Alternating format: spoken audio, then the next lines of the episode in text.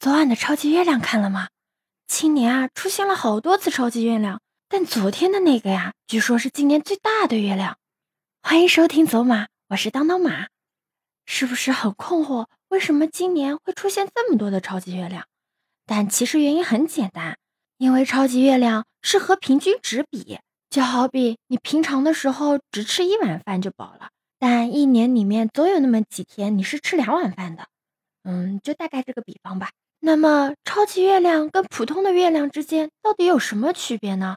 只要是看起来感觉比平常大一点的月亮，就能被称作为超级月亮了吗？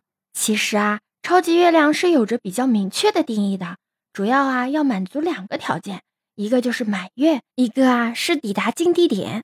满月我们都知道的，一般在农历十五左右达到满月，这是由于太阳、月亮和地球之间相对运动产生的月相。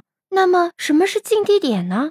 原来月球绕着地球运行的轨道并不是一个标准的圆，而是一个椭圆。因此，月亮有的时候离地球近，有的时候离地球远。离地球最近的时候被称为月球的近地点，而当月球运行到近地点时，又恰逢满月，我们便称之为超级月亮。而且，月亮到近地点和满月发生的时间越接近，月亮看起来就越大、越圆、越亮。由于这两个时间点完全重合的概率极小，所以近年来基本上满月的时间和抵达近地点的时间间隔小于二十四小时的，都会被看作超级月亮。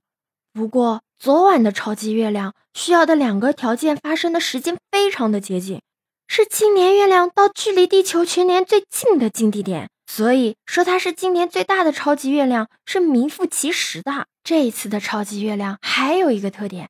就是它是在北半球二零零八年以来地平高度最低的满月，可以这样理解吧？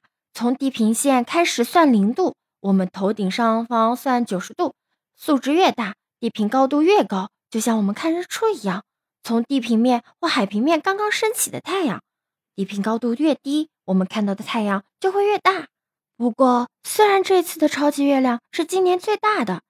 但如果仅凭我们的肉眼和手机的拍摄，是与一般超级月亮在视觉上的大小变化和感受是差不多的。